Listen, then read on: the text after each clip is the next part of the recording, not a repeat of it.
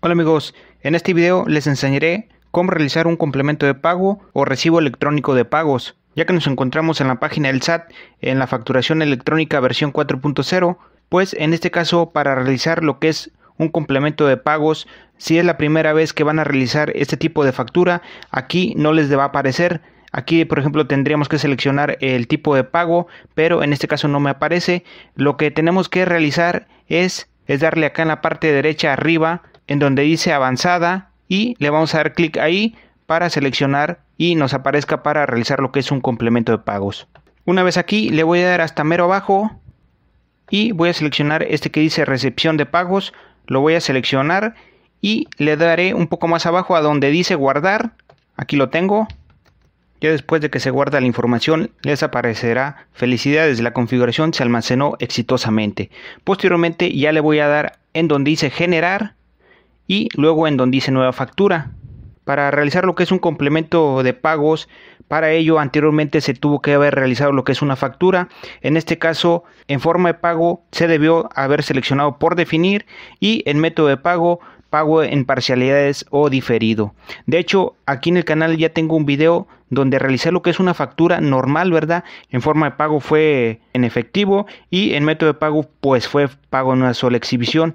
De hecho, yo realicé la factura con la misma información, solo como les comento, se modificó forma de pago, que es por definir, y en método de pago sería pago en parcialidades o diferido. Igualmente les dejaré el video en la descripción de este video. Después de seleccionar lo que les comento en recepción de pagos, en automático ya me aparece el tipo de factura pago. Si en este caso les sigue apareciendo y ya desean realizar lo que es una factura de ingreso, aquí la podrán seleccionar. Posteriormente aquí en datos generales, como tal, este, esta información no se va a llenar. En tipo de serie y folio no es obligatorio, pero igualmente pueden agregar información para un mejor control interno y posteriormente ya hay que llenar los datos del cliente, hay que seleccionar, si no nos aparece aquí guardado, hay que darle en donde dice otro y luego hay que agregar lo que es el RFC y en nombre o razón social hay que agregar también, por ejemplo, si es persona física hay que agregar lo que es el nombre completo, si es persona moral no se agrega con su régimen capital, por ejemplo, una persona moral que sea el contatrejo SADCB solo agregaría el contatrejo, de lo contrario, al guardar la información me marcaría un error. Y aquí en régimen fiscal, dependiendo del régimen fiscal que tengan el contribuyente o el cliente, hay que agregarlo aquí, ¿verdad? Por ejemplo, este tiene el régimen de actividades empresariales, lo voy a seleccionar y en este caso es este, ¿verdad? El que voy a agregar. Esta información es importante pedírsela a nuestro cliente para llenar estos campos que son obligatorios y muchas veces es necesario pedirle lo que es la constancia de situación fiscal, ya que por ejemplo es obligatorio lo que es el código postal, así como el régimen fiscal y también pues como les comentaba el nombre y razón social pues no equivocarnos a la hora de realizar lo que es la factura. Posteriormente viene la opción donde dice conceptos le voy a dar un poco más abajo. Como tal aquí esta información ya aparece cargada en automático y no es necesario editarla ya que el mismo sistema tampoco nos lo deja. Y posteriormente le vamos a dar aquí un poco más abajo a donde dice recepción de pagos y en este caso lo vamos a seleccionar ya lo tengo aquí. Y después le vamos a dar en donde dice agregar. Y aquí vamos a seleccionar lo que es la forma de pago. Aquí les doy un tip que me ha pasado recientemente, es que al agregar primero lo que es la fecha de pago, aquí en forma de pago no me, no me desglosa nada de información, entonces yo le recomiendo primero seleccionar lo que es la forma de pago, en este caso fue en efectivo. Y posteriormente ya llenar lo que es la fecha, en este caso fue pagado el día 15 de enero y posteriormente el tipo de moneda pues en este caso dependerá, ¿verdad? En este caso es peso mexicano y aquí es muy importante amigos eh, agregar lo que es el monto. En este caso el monto de esta factura es de 11.60. Aquí lo tengo, aquí lo podrán ver, es de 11.60. En este caso si el importe pagado es menor a la cantidad total de la factura realizada como tipo pago en parcialidades, aquí debemos agregar el importe pagado incluyendo el IVA. Por ejemplo, que solo me hubieran pagado un anticipo de 5 pesos, aquí debo de agregar el importe, ya que más adelante en un apartado tenemos que desglosar la cantidad con IVA y si no coincide me marcará un error al guardar o timbrar la factura. Entonces, para este ejemplo, el pago sí fue de el total. Le voy a poner la cantidad incluyendo lo que es el IVA o los impuestos trasladados o retenidos en su caso. El número de operación, este campo no es obligatorio, se puede omitir, pero por ejemplo si es por transferencia o depósito, pueden agregar dicho número de operación que se genera. Después le voy a dar un poco más abajo y como podrán ver aquí donde dice búsqueda por folio, vamos a buscar lo que es el folio de la factura anterior, ¿verdad? O en su caso búsqueda por rango de fechas. Ya dependerá seleccionar la opción que se les haga un poco más fácil.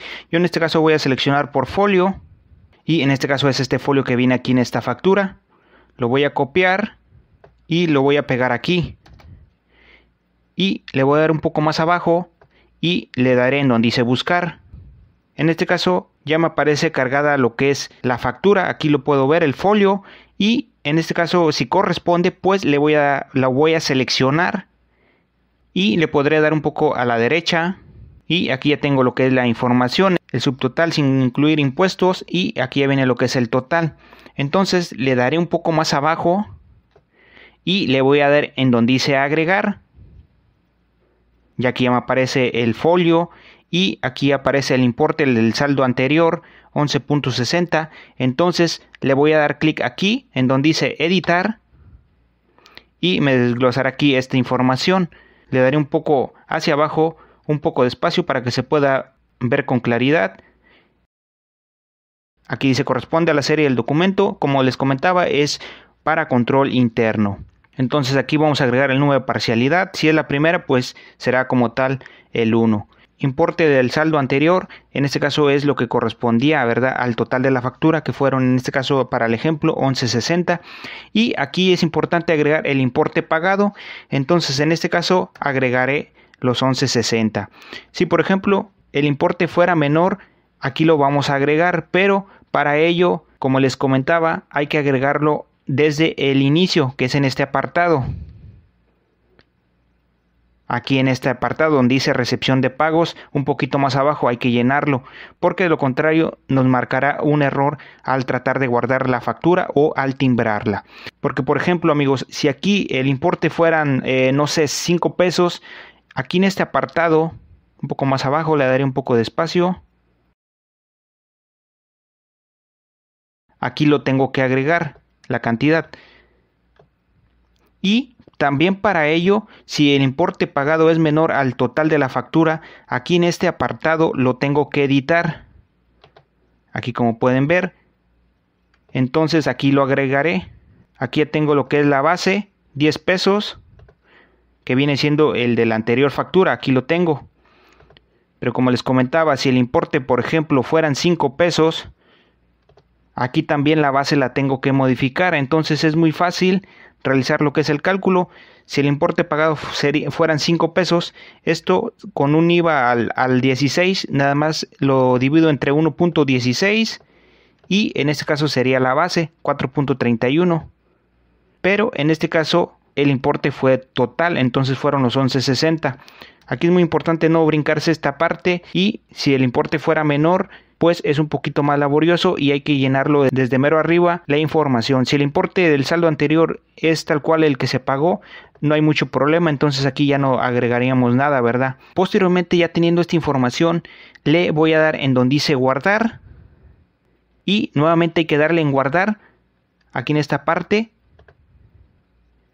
y le daré un poco más abajo Aquí nuevamente hay que darle en guardar.